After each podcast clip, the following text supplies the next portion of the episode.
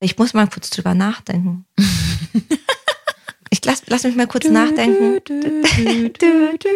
So kann ich nicht denken, ich muss mitsingen.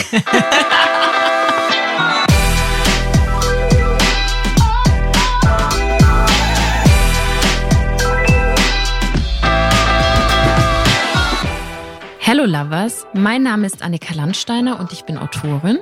Und ich bin Dr. Sharon Brehm und ich bin ebenfalls Autorin, aber auch Paartherapeutin. Und in diesem Podcast sprechen wir über moderne Beziehungen. Und heute geht es um, ich will gar nicht sagen das Thema, aber es geht heute um Dinge, die manchmal gut gemeint sind und die aber dann gar nicht so gut sind. Ich weiß nicht, ob du das schon mal hattest. Mm. Kann auch sein, dass es einfach nur aus einem Catcar-Song ist. Aber manchmal ist das Gegenteil von gut, gut gemeint. Mm. Sprich, manchmal willst du die Sachen wirklich aus einer ganz, ganz positiven Intention heraus richtig machen. Ja. Oder denkst dir, ah, jetzt mache ich es wie aus dem Textbook. Aber irgendwie ist das, was am Ende rauskommt, das Gegenteil von dem, was eigentlich hätte rauskommen sollen. Ja. Und darüber dachte ich, sprechen wir heute mal, Mhm. weil es manchmal zu einem richtigen Frust kommen kann, dass man sich denkt, ah, ich mache doch eh schon alles richtig Mhm. und ich gebe doch eh schon mein Bestes. Warum klappt das nicht? Und um das nochmal abzugrenzen, wir sprechen jetzt weniger über so Ratschläge, das haben wir auch schon mal Mhm. angesprochen. So ein Ratschlag ist auch manchmal ein Schlag. Mhm. Das ist es eher nicht. Genau, es geht nicht darum, also das wäre auch so eine Möglichkeit, was gut gemeint ist. Ja. Es geht vielmehr darum, dass der Frust, der sich manchmal bei jedem von uns einstellt, wenn er Sachen eben gut meint, da eine Hilfe anzubieten, um da wieder rauszukommen Mhm. und nochmal neu zu denken. Mhm. So, Mhm. weißt du, wie ich meine? Ich weiß komplett, was du meinst und ich bin auch total gespannt auf diese Folge, weil wenn ich so dran denke, denke ich so als allererstes an so altbackene Ratschläge von zum Beispiel meinem Papa oder von Großeltern. Mhm. So dieses eher alte Schule, so es gibt genügend Fische im Wasser. Ja. Es schwimmt Wie sagt man das? Ja, ich glaube schon. Man Solche Sachen, ne? Oh. wenn, wenn du jetzt zum Beispiel Gut, dass wir Autorinnen hattest. Mm, Ja, ich musste gerade, ich kenne eher das auf Englisch, there's plenty fish in the sea. Und naja, wir sagen das ja auch so ähnlich. Auf jeden Fall so dieses, da kommt man vielleicht in den Raum und ist verheult und dann kriegt man halt so so ein Schulterklopfen und das Mhm. wird schon wieder. Deswegen bin ich sehr gespannt, was du mitgebracht hast. ich kann es ja mal sagen, weil ich glaube, das ist ein so abstraktes Thema. Du Damit musst- Doch, doch, ich muss es sagen. Ich sage dir einem Beispiele. Es ist so, aber ich wollte es mal vor anteasern, Mhm. weil sonst weiß man die ganze Folge nicht, um was es geht. Ich habe vier Dinge mitgebracht. Das erste ist nämlich, Kritik wird man noch sagen dürfen. Also alles Richtung Feedback, Kritik. Die ist ja auch ganz oft gut gemeint. Woran Ja. Scheitert es manchmal? Was können wir stattdessen machen? Auch dieser Spruch, sei nicht traurig. Ja. Wie können wir damit umgehen? Oder lach doch mal. Mhm. Auch spannend ist dieser Gedanke, es tragen immer beide dazu bei. Mhm. So in welchen Momenten kann denn dieser Glaubenssatz oder dieser Gedanke, der ja erstmal sehr sinnvoll klingt, auch nach hinten losgehen? Und last but not least, wir müssen drüber reden. Mhm. Stellvertretend dafür, dass Kommunikation manchmal genau das Gegenteil oder dieser Wunsch nach Kommunikation und Verbindung manchmal zu noch härteren Fronten führt. Mhm. Okay, ja, dann let's go. Da ist, ich weiß nicht, ob viel Schönes dabei ist, möchte man fast sagen. Ich bin gespannt, was wir drüber sprechen. Und es muss auch gar nicht schön sein. Nee, Nee. heute wird Tacheles geredet. Ja, Ulrich Clemens, ein ganz berühmter Sexualtherapeut, hat auch mal zum Thema Sex gesagt, erst wenn wir auch die dreckigen, unschönen Seiten von Sex akzeptieren und ernst nehmen und leben, haben wir wirklich guten Sex. Können wir dazu mal eine Folge machen? Das ist auch eine steile These. Finde ich gut. Findest du gut? Ja. Ich schreib's mal aufs Themenblatt. Okay, wenn euch das interessiert, dann macht quasi auch so ein virtuelles Hand hoch, schreibt uns bei Instagram oder eine E-Mail, dann packen wir das auf die Themenliste. Genau, oder schreibt es in, in die Kommentare, Bewertungen zum. Wir wollen unbedingt über den Dirty Sex quatschen. Ja. Okay, ich habe angeteasert und hier halte ich mein Versprechen. Das erste mit Kritik. Mhm. Eigentlich alles, wo Kritik im Namen steckt. Und mein Gefühl sagte, es ist uns total wichtig, Feedback geben zu dürfen. Und wir wollen auch alle ganz toll mit Feedback umgehen können. Mhm. Aber ich erlebe auch immer wieder, dass eigentlich niemand gerne Kritik bekommt. True, ja. Bei mir klingelt so ein bisschen Feedback, da fühle ich mich in so einem Arbeitskontext sofort. Also ich glaube, Mhm. Ich habe noch nie so überlegt, heute gebe ich meinem Partner mal Feedback. Weil, also dann liegt mir schon das eher nahe, heute trete ich mal mit Kritik an ihn heran. Das macht es eigentlich noch viel schwieriger, dass wenn ich sage, oh, jetzt gebe ich dir heute mal Feedback, du bist so und so, sondern da gibt es etwas, das stört mich. Ja. Und ich muss dir sagen, es mich so krass stört. Aber kannst du vielleicht mal erklären, was das Schlimme an Kritik mhm. ist? Weil wir, wir wachsen ja, glaube ich, auch alle auf oder wir lernen, mhm. es gibt schlechte Kritik, also so eine persönliche und es gibt konstruktive Kritik. Und mhm. vielleicht, um jetzt hier so ein bisschen Devil's Advocate zu spielen, denken sich gerade Leute, naja, aber konstruktive Kritik werde ich ja wohl meinem Partner, meiner Partnerin sagen dürfen. Mhm. Also Kritik ist deswegen schwierig, weil es ist noch keine Erklärung, merke ich gerade beim Sprechen. Kritik ist nach John Gottman einer der apokalyptischen Reiter. Mhm. Und diese apokalyptischen Reiter kündigen quasi das Ende einer Beziehung an. Weil Kritik ganz oft sagt, du bist falsch. Mhm. Und damit greifen wir nicht mehr eine Sache auf, die jemand nicht richtig gemacht hat, sondern wir greifen die Person im Kern an. Und wenn ich eine Aktion kritisiere, also wenn ich sage, du hast XY falsch gemacht? Auch das geht manchmal echt tief in die Glaubenssätze der anderen Person, schmeißt direkt mit rein. Okay. Und was dann noch dazu kommt, und das haben wir eigentlich alle gelernt, und wir haben da ganz oft, so merke ich das zumindest in den Sitzungen, das Gefühl, wir müssten dann diese Kritik auch noch mit ganz vielen Beispielen erklären. Mm. Also wir schauen uns, keine Ahnung, wir schauen uns an, die andere Person ist irgendwie nicht so achtsam. Mhm. Wenn ich den Tisch decke, dann lässt sie sich bedienen und ich muss ihr dreimal sagen, dass sie ihre Socken in den Korb reinbringen. Und dann sammle ich all diese kleinen Mini-Beispiele, die mich per se vielleicht gar nicht stören würden, mhm. aber sammle die so. Mhm. Und irgendwann habe ich das Gefühl, jetzt wird es mir zu viel und dann muss ich der Person das vielleicht auf eine humorvolle Art und Weise sagen. Mhm. Oder auf eine auch nicht so humorvolle. Ich muss ihr das so erklären. Ja. Die andere Person kriegt oft durch diese Anzahl an vielen, vielen, vielen kleinen Beispielen nicht mehr die Message, du hast die Socken nicht richtig aufgeräumt, sondern du bist faul. Du mhm. bist egoistisch. Du bist unachtsam. Du bist nicht respektvoll. Du bist was auch immer. Mhm. Und darauf reagieren die meisten Leute entweder sehr defensiv oder mit dem Gegenangriff oder damit, dass sie mauern. Und das ist ja genau das Gegenteil von dem, weshalb wir die Kritik äußern. Würdest du dann sagen, dass wir uns was vormachen, wenn wir sagen, wir wollen konstruktive Kritik geben in der Partnerschaft? Gibt es das überhaupt? Ich glaube, was sinnvoller wäre, wäre von, ich habe da einen Wunsch, ich habe da ein Bedürfnis. Wir hatten das schon mal und dann habe ich damals auch zu dir gesagt, das klingt alles toll, aber wie soll man das handeln im Alltag? Mit zwei Kindern, Vollzeitjob, es ist wieder nicht XY gemacht worden. Wie mhm. atmet man durch und rephrase das sozusagen? Wie findet man neue Worte für du hast das wieder nicht gemacht oder du bist faul? Also, ich meine, allein du bist faul oder du hast es schon wieder nicht gemacht. Das klingt ja wie ein Vorwurf. Ja. Wenn ich aber sowas sage wie, oh, mir wird das gerade echt zu viel, ich brauche da deine Hilfe. Mhm. Ich glaube, die meisten Leute sind da hellhörig. Mhm. Also, wenn du jetzt mit dem vollen Tablett hier reinkommen würdest und den leckeren Kaffee herbringst und sagst, Sharon, kannst du mir kurz helfen? Und wenn ich dann nicht aufstehe und sage, ja klar, das wäre schon auch hart, oder? Ja, ja, ja. Aber die meisten Leute haben da natürlich den Impuls mitzuhelfen. Und viele merken es tatsächlich nicht. Die haben ihren Blick ganz woanders. Die sind gerade am Dissoziieren vom Arbeitsalltag, weil der so super stressig ist. Oder mm. sind mit den Gedanken einfach woanders. Die sehen nicht das, was du siehst. Mm. Und sie da kurz hinzuweisen und da so ein Bedürfnis zu benennen, kann vor allem, wenn man das halt früh macht, auch bei der anderen Person dazu führen, dass sie einfach sagt, ja klar. Mhm. Wenn du so an deine Paare denkst, mhm Hast du das Gefühl, dass bei denen, weil du ja gesagt hast, dass Kritik zu diesen apokalyptischen mhm. Reitern gehört, dass das oftmals der Trennungsgrund oder warum die schon so weit fortgeschritten in der Problematik sind, dass das oftmals diese Kritiksache ist? Ich glaube, das Problem ist, dass dann irgendwann ein Muster sich so tief eingebrannt hat, mhm. dass irgendwann dieses zum Beispiel Socken nicht aufräumen. Wir haben dann nicht mehr das Gefühl, das ist eine Sache, die die Person nicht macht, sondern wirklich eine Eigenschaft. Voll, ja so die ist einfach so und so. Ja.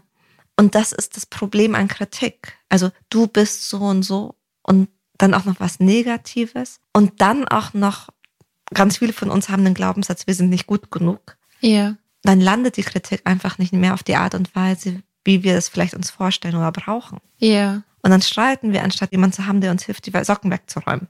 Ja, also was mich jetzt interessieren würde, du mhm. musst natürlich nicht aus dem Nähkästchen deiner Beziehung plaudern, aber mhm. du bist ja neben der Paartherapeutin auch Mensch. Und du bist Nein. vergebener Mensch. Nein. Und du machst ja auch nicht alles perfekt. Nee. Aber wie kannst du das in deinem Alltag mittlerweile besser integrieren, jetzt wo du das weißt, dass Kritik wirklich so schädlich sein kann? Also, ich versuche es in unterschiedlichen Variationen. Und klar ist das ein Learning. Ja. Aber ich habe das Glück, einen Partner zu haben, der meine Bedürfnisse auch ernst nimmt. Mhm. Also neulich gab es einfach ein Missverständnis und dann hat eine Sache bei mir nicht funktioniert. Ich war auf eine Kleidertauschparty eingeladen und wollte waschen und er ist für die Wäsche zuständig und ich mache dafür andere Sachen im Haushalt. Und er hat einfach zu spät damit angefangen. Mhm. Aber gar nicht böswillig, sondern ich glaube, da gab es einfach einen Miss. Aber dann war ich so traurig und war so, okay, ich brauche gerade ein paar Minuten, weil in meinem Kopf war, ich war eh schon zu spät und muss so loslaufen. Und ich merke, er ist da einfach so feinfühlig Mhm. und nimmt es dann ernst. Also ich muss Mhm. noch, ich muss noch nicht mal ihm sagen, oh, das war richtig doof. Und er sieht ja, dass es mir gerade nicht gut geht Mhm. oder dass ich da gerade struggle. Und dann hat er eine tolle Lösung gefunden. Das war, hat dann auch alles gepasst. Mhm. Und ich glaube, das ist aber das, wo wir uns treffen. Aber was ich dann auch so raushöre, neben natürlich einer gesunden Beziehungspflege und allem, ist, je länger man sich kennt und je mehr man auch diese Schwachstellen, sage ich jetzt einfach mal, akzeptiert, desto einfacher findet man sich ja irgendwo in der Mitte. Weil ich finde, so diese allerersten Momente, wo es anfängt, dass einen irgendwas aufregt, da lernt man ja eigentlich die Person ja erst so wirklich kennen. Mhm. Voll. Ich glaube, hätte ich in dem Augenblick ihm vorgeworfen, boah, du Ja. bist so unorganisiert oder du hast, du hast nie zu, du bist so respektlos Hm. oder das ist überhaupt, das ist so unfair von dir oder was auch immer. Das wäre ja auch, so in diesem Frust, den ich hatte in dem Augenblick, wäre das ja leicht möglich gewesen. Dann hätten wir mit Sicherheit eher eine halbe Stunde darüber diskutiert, ob das jetzt stimmt, ob das gerechtfertigt ist, ob das jetzt hilfreich ist. Und so hatte ich aber die Möglichkeit, mich selbst kurz zu regulieren und er hatte die Möglichkeit, eine gute Lösung zu finden. Ja. Krass. Ja, das ist ein super komplexes, großes Thema. Gut, dass wir mit der Kritik angefangen haben. Ich habe das Gefühl, das war richtig einfach zu verdauen. War das ironisch gemeint? Bisschen. Nee, das war schon gut. Also ich gehöre auch zu der Truppe, die wirklich immer dachte, naja, aber ich muss schon Kritik äußern dürfen in so einem Safe Space. Aber ich weiß jetzt viel besser, was du damit meinst. Und was ich auch unterstreichen kann, weil ich das kenne von früheren Trennungen, ist, dass vermeintliche Kleinigkeiten sehr schnell zu existenziellen Bedrohungen anschwillen, wenn man die immer größer werden lässt. Und ich glaube, wenn man das ganz kurz einfach anspricht in dem Moment, in, in dem es einem auffällt, Hm. da staut sich ja nichts auf. Ja. Und dann erinnert man sich auch danach nicht mehr daran, dass da jemand was falsch gemacht hat. So Ja. geht's mir oft. Nice. Nächster Punkt, wir haben ja noch ein paar. Okay, der nächste Satz, der fällt manchmal, ist sowas wie, sei nicht traurig oder so schlimm ist das nicht. Das ist, was ich vorhin mit so altbackenen Ratschlägen von Oma und Opa gemeint habe. Weil die wollen grundsätzlich, dass es dir gut geht und die sind dann so, ach man, die ist doch noch so jung, das wird sich schon alles wieder einrenken, sei nicht traurig, hier ist der Kuchen. Und ich kenne das von mir auch. Ich habe da manchmal auch diesen Impuls, da kurz zu sagen, so schlimm ist das nicht. Mhm. Und das gar nicht, weil es nicht schlimm ist. Ich kann es ja überhaupt nicht bewerten. Mhm. Aber weil man versucht, der anderen Person Trost zu geben und wir oft gelernt haben, oh, so trösten wir eine Person. Ja. Das ist das eine. Und das andere ist, wenn wir jemanden wirklich mögen, dann ist es so schwer, das nicht mitzufühlen. Mhm. So diese unbequeme Situation, jemanden leiden zu lassen, den wir lieben. ja. Das macht schon was. Also wenn du mir egal wärst, Andi, und du bist traurig, dann könnte ich es vielleicht leichter stehen lassen. Aber du bist mir wichtig. Also kann ich, natürlich macht das was mit mir. Man will auch erst aus dem Treffen rausgehen, bis man sich selbst vergewissern konnte, man kann die Person jetzt wieder alleine lassen. Da hat sich was Mhm. verbessert an der Lage. Total. Und das, das verstehe ich komplett. Du hast es ja eh schon so unter die Kategorie altbacken oder so ein bisschen outdated gepackt. Mhm. Vielleicht für all diejenigen, die sich jetzt fragen, warum ist es nicht so ideal? Was ist denn deine Erfahrung damit? Warum ist so ein Satz wie sei nicht traurig, so schlimm ist es nicht, eigentlich überhaupt nicht gut oder hilfreich? Naja, wenn kein Raum da ist für deine Emotionen in dem Moment, dann, also das kann ja in ganz viele verschiedene Richtungen gehen. Entweder du machst irgendwann zu, Mhm. weil du sagst, nimmt eh keiner ernst. Mhm. Du fängst vielleicht an, an dir zu zweifeln irgendwann und denkst irgendwann vielleicht wirklich, boah, ich bin immer am Übertreiben und verlierst dann auch so eine, ja, vielleicht sogar dein Bauchgefühl, so wie du ja eigentlich Dinge einschätzen kannst. Voll. Schöner hätte ich es nicht auf den Punkt bringen können. Ja, du verlierst deine Intuition. Ja. Es kann sich im Worst Case anfühlen wie Gaslighting, also das Gefühl, dass Ja. deine Gefühle falsch sind. Und du ziehst dich zurück. Das heißt, auf Beziehungsebene eigentlich totales Desaster. Ja. Und das war ganz spannend. Ich weiß, das letzte Wochenende auf einer Traumaweiterbildung, wo es ganz viel um Körper ging. Mhm. Und es gab so eine Situation und ich fand es einfach nur so spannend. Und gib vielleicht vorne weg, es ging da wirklich, das sind ausgebildete Professionals. Ja. Don't try that at home. Ja. Aber bei der Demo, also bei so einer, einer Sitzung, die wir quasi live mit anschauen können, Mhm. hat die Klientin gesagt, oh, es ist so schön, ich könnte gerade sterben. Mhm. Oder irgendwas mit Sterben. Und ich glaube, wenn wir auch immer sowas hört im Mhm. Kontext, oh, ich bin bereit zu sterben, ich fühle mich so schwer, ich könnte sterben. Unser Instinkt ist, das erstmal wegzuschieben. Ja. Und ich fand es aber so spannend, weil in diesem Augenblick die Therapeutin, die es geleitet hat, da mitgegangen ist. Mhm. Inwiefern? Also die hat dem einfach komplett den Raum gegeben, diesen Verlust zu leben. Also es kam dann im Nachhinein raus, da, da ging es dann tatsächlich nicht um ihren Tod, aber jemand anderes, der ihr sehr nahe war, ist in diesem Augenblick gestorben und sie fast auch. Also es war schon auch heavy. Mhm. Aber da so mitzugehen und einmal durch dieses Gefühl auf eine sichere Ebene durchzulaufen, Mhm. das war abgefahren, was danach für ein Gelöstsein im Raum war. Das ist natürlich ein super heftiges Beispiel, Mhm. aber das ist ja auch auf einer anderen Ebene genau das, was wofür ja auch Psychotherapie Mhm. und alle und, und Mental Health und dieses Aufbrechen ja Mhm. dafür gut ist. Mhm. Wenn man Gefühle anschaut und durchlebt, Mhm. dann kann man sie loslassen. Genau. Und sie hat das nicht weggeschoben, den Verlust. So, ja. Ja. so schlimm ist es nicht. Oder du hast ja überlebt, weil klar, das weiß sie. Aber so dieses, okay, wir gehen da jetzt einfach mal mit und schauen, was rauskommt. Ja, Das fand ich krass und auch sehr, also inspirierend. ja, Und deswegen dachte ich, ich teile es hier. ja, Das heißt, wenn jemand super traurig ist oder super gedrückt oder frustriert oder verzweifelt, was total helfen kann, ist einfach nachzufragen. So, willst du erzählen, was dich traurig macht oder was sind deine Gedanken dazu? Oder einfach schweigen und sagen, okay, das kann ich verstehen. Und das Spannende, wenn man dann schweigt, manchmal erzählen dann Leute einfach von sich aus, was dann noch da ist. Mm, Das habe ich auch schon erlebt, dass wenn Leute erstmal sagen, nee, ich will nicht drüber reden, aber dann macht man trotzdem den Raum auf, indem man zum Beispiel schweigt, wie du sagst. Manchmal ist es auch so easy, man schaut nur einen Film und da ist eine Szene, die da vielleicht anknüpft oder so. Und Leute machen dann plötzlich auf, weil sie dann doch das Gefühl haben, da ist irgendwie der Raum da, um dann doch was zu erzählen. Und wir sind dann manchmal zu schnell und sagen so einen Satz, so schlimm ist es nicht oder passt schon Ja. oder irgendwas anderes. Ja. Okay, jetzt bin ich ready für next. Okay. Der nächste ist Lach doch mal. Den haben sicherlich alle Frauen schon mal gehört, die zuhören. Vielleicht auch einige Männer. Mhm. Aber ich würde mal sagen, und das hat ja leider auch gesellschaftlich viel zu tun damit, den hören vor allem Frauen. ich weiß, du hast im Konzept was super Spannendes erzählt und da ging es so ein bisschen um den Kontext. Und dann Mhm. dachte ich mir, du bist meine Expertin für das Thema. Möchtest du so ein bisschen uns reinholen in die Welt? Also man müsste eigentlich eine eigene Folge dazu machen, weil ich habe immer so das Gefühl, wenn ich das stark verkürze, dann denken Leute oft, das ist übertrieben. Tatsächlich ist aber das, was ich jetzt sage, nicht nur gesellschaftlich verankert, als auch statistisch belegt. Und zwar ist es insofern ja so, dadurch, dass wir in der Struktur, in einer patriarchalen Struktur leben, Mhm. in der ja vor allem früher die Männer an der Gesellschaft teilhaben konnten und die Frauen ja im Hintergrund waren. Mhm. Also ja auch wortwörtlich im Sinne von im Haus und der Mann draußen. Mhm. Waren Frauen eher die Objekte.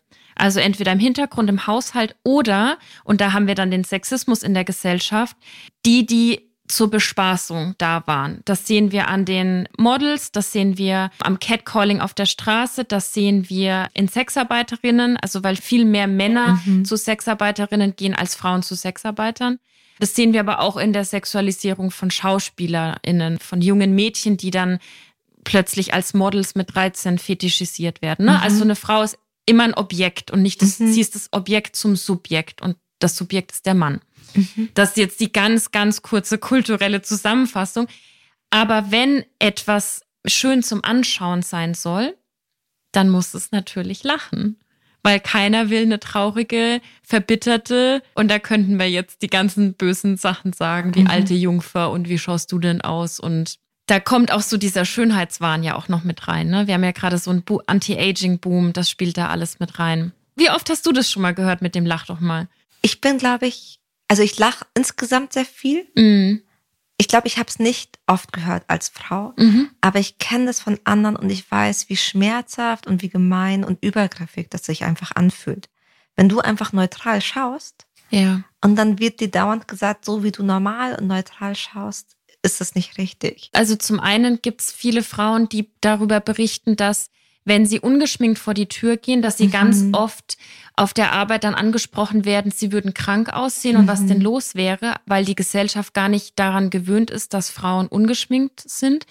Und Kennst du das Resting Bitch Face? Ist es dieses Gesicht, dass Leute, wenn sie normal schauen, einfach auch so ein bisschen zickig Genau. Aussehen? Also das Resting Bitch Face ist sozusagen dieser Gegentrend zu dem auferlegten Lach doch mal, weil es eben mhm. dahinter steckt, dass wenn eine Frau ich würde sagen, wie ein Pokerface hat. Also es mhm. geht in keine Richtung. Resting heißt ja total neutral betrachtet ausruhend. Mhm. Also in dem Gesicht passiert gerade nichts. Mhm. Und es wird dabei immer konnotiert als, oh, die ist so ein bisschen bitchy, die ist so ein mhm. bisschen zickig, die lächelt nicht. Mhm. Monolog Ende. Nein, ich finde es gut. Ich finde es total wichtig, um da auch so ein Empowerment zu spüren, zu sagen, nee, ich darf auch meine Gefühle auf eine Art und Weise ausdrücken, die halt zu mir passen. Und mein Gesicht ist nicht dafür da, dass sich andere Menschen besser fühlen. Amen. Ja. Denn darum geht's ja ganz oft. Ich glaube, dass ein nicht lachendes Gesicht manchmal Menschen ein bisschen beunruhigt, weil mhm. man dann merkt, okay, vielleicht ist irgendwas nicht richtig oder passt irgendwas nicht oder ich habe was falsch gemacht. Mhm. Und ich glaube, und darum geht's mir vor allem als Paartherapeutin, weil was ich in ein paar Sitzungen eher habe, ist vielleicht nicht, lach doch mal, aber so jetzt sei doch mal positiv. Das geht ja Hand in Hand, ne? Ja. Genau. Und manchmal erlebe ich das zum Beispiel. Die eine Person merkt, es ist, war gerade richtig doof. Wir fahren gerade im Regen und es gewittert und mein Fahrrad hat einen Platten und ich komme nicht hinterher. Und die andere Person sowas wie, jetzt schau halt nicht so. Mm, mhm. Und dann ist neben dem, was im Außen passiert, noch ein Bubim. Ja so ein Gefühl von. Nochmal so ein Downer obendrauf, ja. Dass man selber falsch ist. Ja. Das hilft natürlich niemandem, weil dadurch wird eine Emotion ja oft noch viel schlechter. Mm. Oder dadurch sinkt man erst in ein Gefühl von, das ist falsch. Mm. Und dabei ist vielleicht gar nichts davor. Davor war vielleicht eine Neutralität. Und es bringt auch so eine Distanz rein. Ich finde dieses Beispiel mit dem Fahrrad so toll. Angenommen, du bist ein Paar und du wirst vom Gewitter eingeholt mhm. und hast dann einen Platten wenn dann dein Partner vorausfährt und vielleicht was sagt, wie stell dich nicht so an, nicht mhm. jetzt lach doch mal, aber alles, was so in diese Richtung geht, dann als würdest du davon motiviert werden, schneller mhm. zu fahren. Total. Und darum geht's mir so ein bisschen. Manchmal sagen wir diesen Satz, weil wir eine Person motivieren möchten. Ja. Manchmal geht es tatsächlich um so ein, du bist ein Objekt, aber manchmal geht es tatsächlich auch, wir wollen die Person motivieren. Ja. So, schau mal auf die positive Seite des Lebens. Tata, alle Probleme sind gelöst mit diesem einen Kommentar. Ja. Das ist gut gemeint. Da ist die Intention ja ganz oft, zumindest in Paarbeziehungen, jetzt nicht ein, du bist meine Frau und ich unterdrück dich. Ja. Nicht ja, immer, ja. aber ganz oft nicht. Ja. Zum Glück. Ein kleines wichtiges Wort noch hinterhergeschoben. ja. Und trotzdem fühlt die andere Person sich da, also du hast gesagt, Distanz, herabgewürdigt, nicht gesehen. Ja. Und dann entsteht dadurch oft der Konflikt. Was mein Vorschlag wäre, eine Hausaufgabe, die ich hier gerne mitgebe, ist, Menschen zeigen einfach ihre Gefühle auf eine ganz unterschiedliche Art und Weise. Mhm. Und wir haben lange Zeit so diese Bilder gehabt von Menschen auf dem ganzen Erdplaneten und alle haben die Mundwinkel nach oben gezogen und das zeigte, die Person freut sich und das hat, hat man so gelernt. Mm. Ne? Ganz lange gab es den Gedanken, alle Menschen zeigen ihre Emotionen auf die gleiche Art und Weise. Mm. Und man hat aber irgendwann, surprise, surprise, festgestellt, das ist sehr individuell. Ja. Und wenn ich es aber schaffe, zu merken, wie drückt denn meine Partnerin, mein Partner seine Emotionen aus? Mm dann kann das was total Schönes sein. Weil erstens fühlt sich die Person verstanden, so, okay, wenn sie so und so guckt, dann ist was off und ich kann mal nachfragen, wenn dann wirklich was ist. Aber ich kann sie auch einfach hier in diesem Resting ja. sein lassen und akzeptieren, weil ich weiß, das ist einfach ihr Gesicht und das macht nichts mit mir. Ja. Ich finde das alles so wertvoll. Mir ist gerade noch gekommen beim Zuhören, dass für mich ist auch dieser Satz, lach doch mal, das hat sowas von der Verniedlichung. Ich weiß nicht, ob es dir auch so geht, weil ich wollte jetzt auch nicht nämlich die Männer ausschließen und vielleicht kennen das auch einige Männer von früher dass wenn man ein Kind war mhm. und es gab halt so ein Familienfoto, sei es jetzt im Studio, weil Kommunion oder sei es ein Fotograf ist heimgekommen zu einer Familienfeier und hat da alle abgelichtet, mhm. Omas 90. was auch immer, dann hieß es ja ganz oft so, lach doch mal, weil vielleicht das mhm. kleine Kind nicht aufs Foto wollte, gequengelt hat, gerade geweint hat, wie auch immer. Und deswegen hat es für mich auch so diesen Beigeschmack, dass Lach doch mal nicht so richtig auf Augenhöhe stattfindet. Voll. Ich empfinde das auch als sehr, also als sehr übergriffig. Ja. Weil wenn du lachen wollen würdest, dann würdest du es doch tun. Es ist ja auch ein Impuls irgendwo. Wenn du mir jetzt was richtig Witziges erzählst und ich lache nicht, aber ich unterdrücke das, dann hat das ja einen Grund. Voll. Und das Einzige, finde ich, wo es geht, ist, wenn man sich darüber Gedanken macht. Kennst du das mit dem Stift zwischen den Zähnen? Mhm. Weil es natürlich ein Feedback zwischen unserem Körper und unserer Psyche gibt. Mhm. Und deswegen kann sowas wie ein Stift den du so in den Mund einklemmst, ja. automatisch die Mundwinkel nach oben ziehen und es kann deinem Körper die Signale schicken, dass das doch alles okay ist. Okay. Also das kann helfen, aber ich würde das quasi in diesen wissenschaftlichen Rahmen einbetten ja. und auch überhaupt mal nachfragen, ob die Person dann überhaupt glücklicher, in Anführungsstrichen glücklicher sein möchte. Ja, und auch wie du gesagt hast, also nicht jeder und jede zeigen Glück und Freude durch Lachen. Mhm. Oder zumindest nicht sofort und langes Lachen und so, wie man sich das selber vielleicht vorstellt. Voll. Menschen dürfen ihre Zeit haben und das, es ist wichtig, damit zu schwingen. Mhm. Also nicht komplett gefühlskalt zu sein. Aber e, so eine emotionale Resonanz bedeutet, dass du halt die Sachen, die eine Person macht, auch nicht immer persönlich nimmst. Voll. Sollen wir zum nächsten übergehen? Ja. Okay, wir haben noch zwei Stück. Der nächste Punkt, den ich mitbringe, lautet, es tragen immer beide dazu bei. Oder beide haben immer Schuld, beide tragen immer gleichermaßen Verantwortung für eine Sache. Okay. Und das ist eigentlich etwas, mit dem ich von meinem Learning und von dem, wie ich aufgewachsen bin, erstmal mitgehe. Ja, wir Menschen stehen miteinander in Verbindung und wenn ich Anni anschreie, dann kann es gut sein, dass Anni auch zurückschreit. ja. Zum Beispiel. Aber ich erlebe im Paarsitzungen oder im Paar-Setting ganz oft, dass dieser Glaubenssatz oder dieser Satz ganz speziell dazu führt, dass man erst recht streitet. Mhm. Also du meinst, wenn man schon in einem Streit ist und dann die Person, die vielleicht, sagen wir, was verbockt hat, mhm. dann nur zurück sagt, da gehören aber auch zwei dazu. Genau. Also wenn ich zum Beispiel, nehmen wir an, wir haben uns fertig gemacht, weil wir wollen in ein Restaurant gehen und dann kommen wir zu spät. Mhm. Und dann bin ich so ein bisschen angefressen und sage dir, oh, jetzt sind wir zu spät gekommen, weil du hast getrödelt. Und dann sagt die andere Person, ja, aber du hast auch dazu beigetragen. Hättest du das und das oder hättest du es früher gesagt oder hättest du. Ja. Und dann fängt plötzlich etwas an, dass man sich gegenseitig Schuldvorwürfe macht. Ja. Und es kann zwar sein, dass beide eben Verantwortung daran tragen, aber dieser Glaubenssatz, ja beide tragen daran Verantwortung, kann in so einer Situation erst einen Streit entfachen. Also würdest du sagen, dass das nur sinnvoll ist in bestimmten Situationen? Also ich glaube, es macht Sinn, diesen Satz zu haben bei einer guten Streitnachsorge. Also wenn man im Nachhinein überlegt, hätten wir was machen können, um das anders zu machen, mhm. dann hilft das. Mhm. Und dann würde ich auch vor allem mit dem anfangen, was ich hätte anders machen können, damit es eben nicht eskaliert. Also wenn ich Lust habe, dass wir gemeinsam darüber nachdenken und Lösungen für die Zukunft finden, ja. dann fange ich mit dem an, was ich hätte anders machen können, wenn ich nicht möchte, dass wir uns darüber streiten. Ja. Und weil sonst kann es auch ein bisschen schwierig werden. Und ein zweiter Punkt, manchmal gibt es ja wirklich Dinge, da hat jemand eine Grenze überschritten. Mhm. Zum Beispiel das Thema Affäre.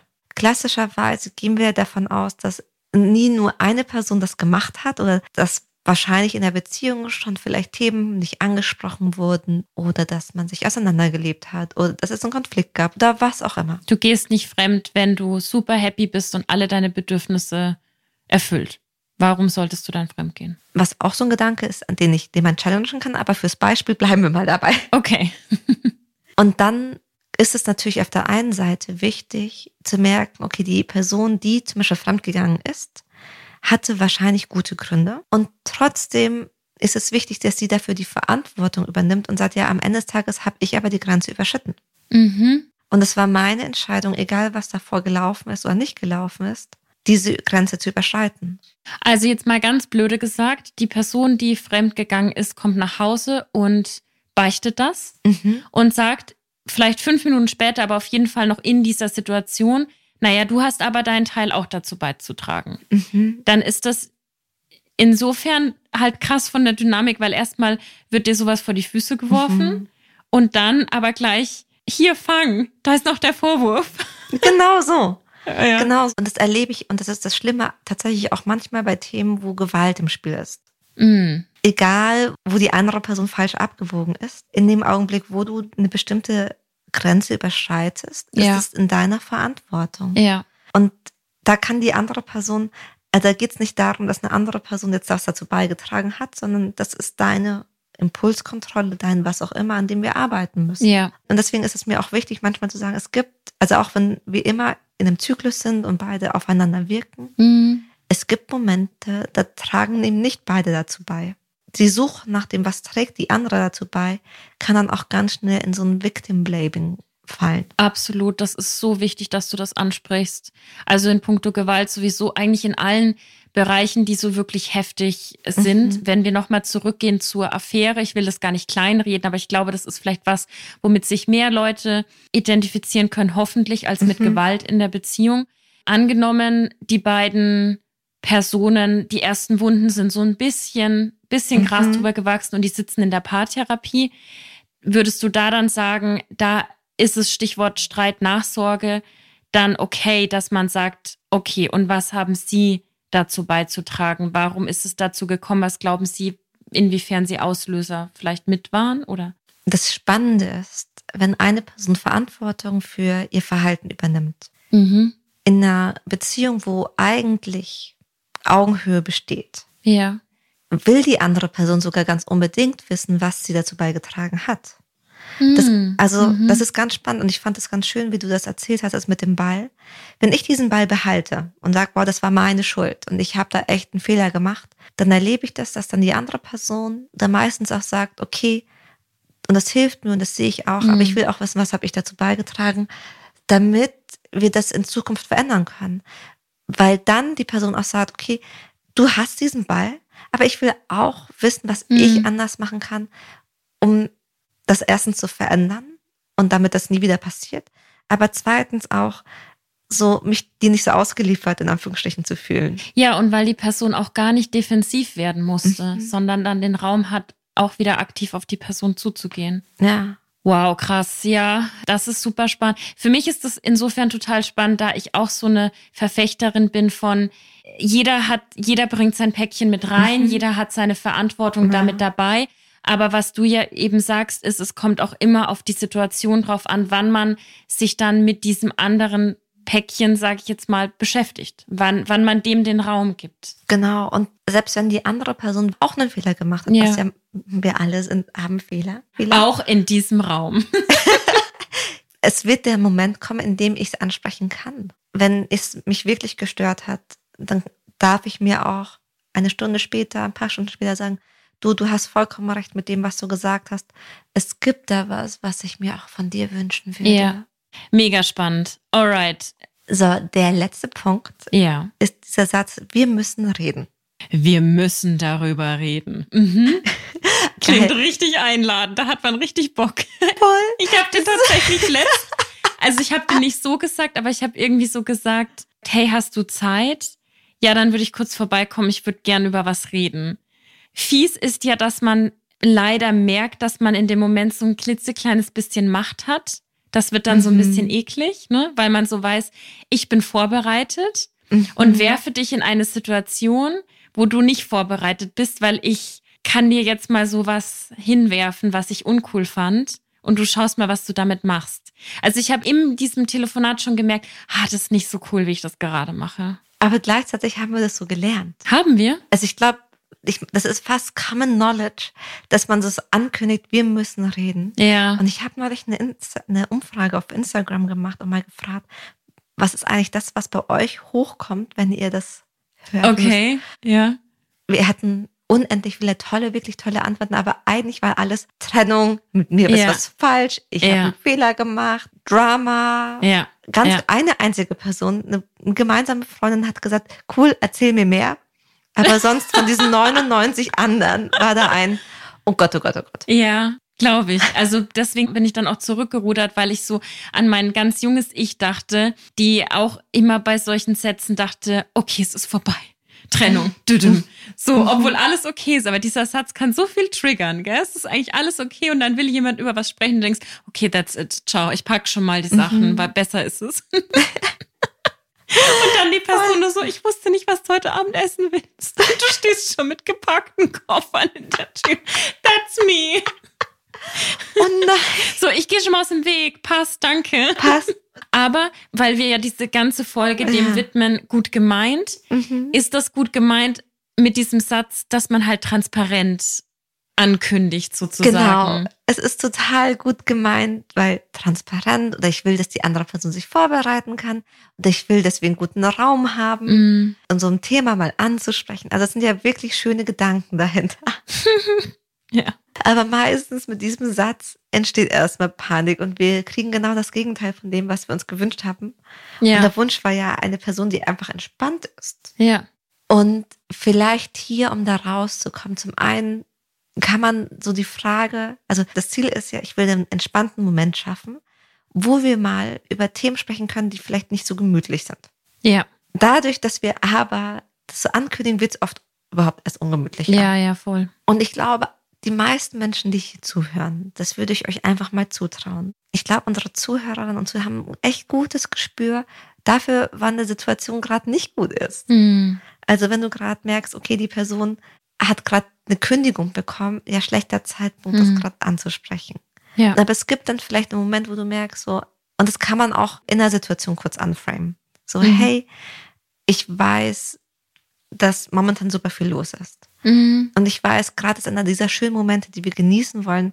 Das Thema, was ich habe, ist jetzt überhaupt nicht groß, aber ich wollte trotzdem mit dir drüber sprechen. mhm. Dann, und das sofort mit einem Satz oder zumindest mit einer Headline kurz zu benennen. Mhm. So. Oder Alternative, dann zumindest zu sagen, um welches Thema es geht. Ja. Sagen, es geht um die Spaghetti-Soße Ja. oder es geht um was ganz was anderes. Ja. Es geht um den Streit, den wir gestern hatten. Mhm. Können wir da später nochmal drüber sprechen? Mhm. Das kann schon mal total helfen. Und dann kommt noch dazu, weil wir hatten ja, das war in der letzten Folge, Bindungsstile. Für alle Bindungsstile, die einen vermeidenden Part haben, also alle Rebels und Artists, nochmal darüber zu sprechen, das zermürbt die so. Ja. Weil die oft das Gefühl haben, ich habe ja schon alles gesagt, was ich hätte sagen sollen, sagen wollen, sagen können. Jetzt geht's nochmal von vorne los. Mhm. Mhm. Und das ist für die anstrengend. Mhm. Dauernd in die Kommunikation zu gehen, dauernd so ihr Innerstes nach außen zu kehren, ist für die wirklich anstrengend. Mhm. Auch darauf darf man Rücksicht nehmen. Und was helfen kann, ist tatsächlich auch einfach das, was man eh sieht, einfach als Vermutung mal zu äußern und zu fragen, ob man es richtig interpretiert, richtig versteht. Mhm. Einfach mal auch so zurückfragen. Ne? Ja. Weil dann kann die Person sagen, ja, deswegen will man ja überhaupt erst reden. Ja. Ich stelle mir vor, man ist so kurz vom Dating, man ist während des Datings Ja. Und irgendwie kriegt man keine Antwort mehr von der anderen Person. Ja. Und dann denkt man sich, ah, wahrscheinlich hat die Person keine Lust mehr auf mich. Und dann fordert man das Gespräch. So, ich glaube, wir müssen reden. Für einen Rebel wäre es oder einen Artist wäre es leichter, das direkt zu framen. So, Mhm. hey, ich krieg momentan von dir den Vibe, dass es nicht weitergeht. Ja. Interpretiere ich es richtig? Ja. Oder gibt es da irgendwas, was ich wissen sollte? Ja, ja. Kann natürlich manchmal ein bisschen anstrengend sein, wenn man so das Gefühl hat, man müsste so die Streitkultur moderieren. Aber gleichzeitig ist natürlich auch jede Person anders. Würden auch so Sachen helfen, wenn man jetzt in der Beziehung ist, statt wir müssen reden, so, hey, ich würde gerne über XY sprechen. Glaubst du, heute Abend wäre passend?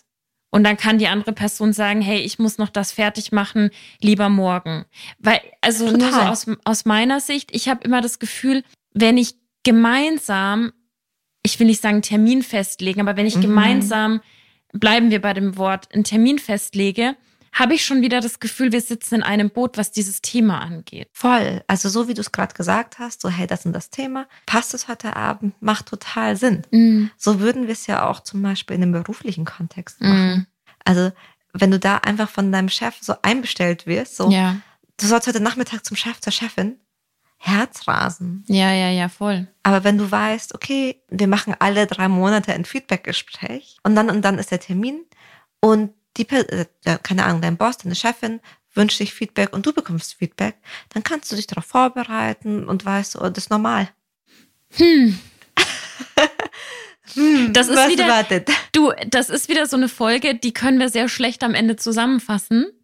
Aber ich habe mir gedacht, vielleicht wiederholen wir einfach nochmal die gut gemeinten Sätze, Mhm. weil ich mir vorstellen kann, dass viele Leute die auch schon mal so oder so ähnlich gesagt haben oder gehört haben. Mhm. Und was man da vielleicht, so eine Sache, die man dann stattdessen machen kann. Okay.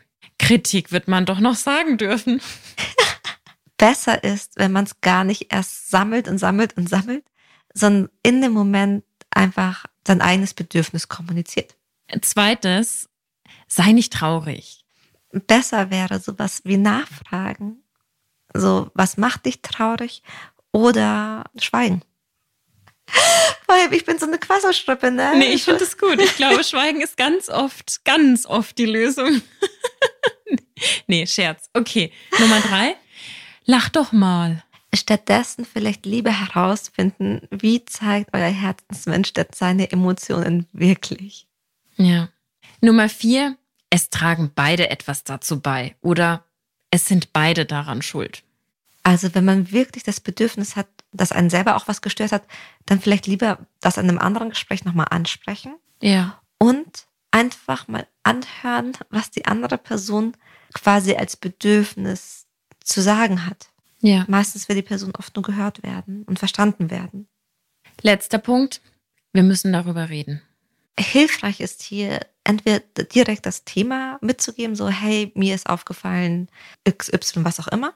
Hast du Lust, dass wir später drüber sprechen? Genau. Das war's. Du, mir ist gerade gekommen, ich mache mal schnell einen Aufruf. Es gibt bestimmt noch ganz, ganz viele von diesen gut gemeinten Sätzen. Wenn der jetzt nicht dabei war, der euch aber konstant über den Weg läuft, dann schreibt uns den gerne. Vielleicht machen wir auch noch mal eine zweite Folge mit neuen, neuen Sätzen. Das fände ich irgendwie auch spannend. Genau, wenn es da was kommt, wo ihr sagt, boah, da bräuchten wir, das passiert uns immer wieder. Mm. Ich habe so gut gemeint, aber Es kommt falsch an oder umgekehrt. Mir wird das ständig gesagt und ich denke mir, was will die Person von mir? genau, und ich habe noch keine Alternative. Das ist, wofür wir da sind. Also nicht nur dafür, aber auch ein bisschen. Auch dafür. Genau. Dann schreibt uns, ansonsten hören wir uns in zwei Wochen wieder. Und wem langweilig ist, der darf uns gerne eine 5-Sterne-Bewertung dalassen. Sehr, sehr gerne. Und auch wenn euch nicht langweilig ist. Goodbye, Lovers. Goodbye, lovers.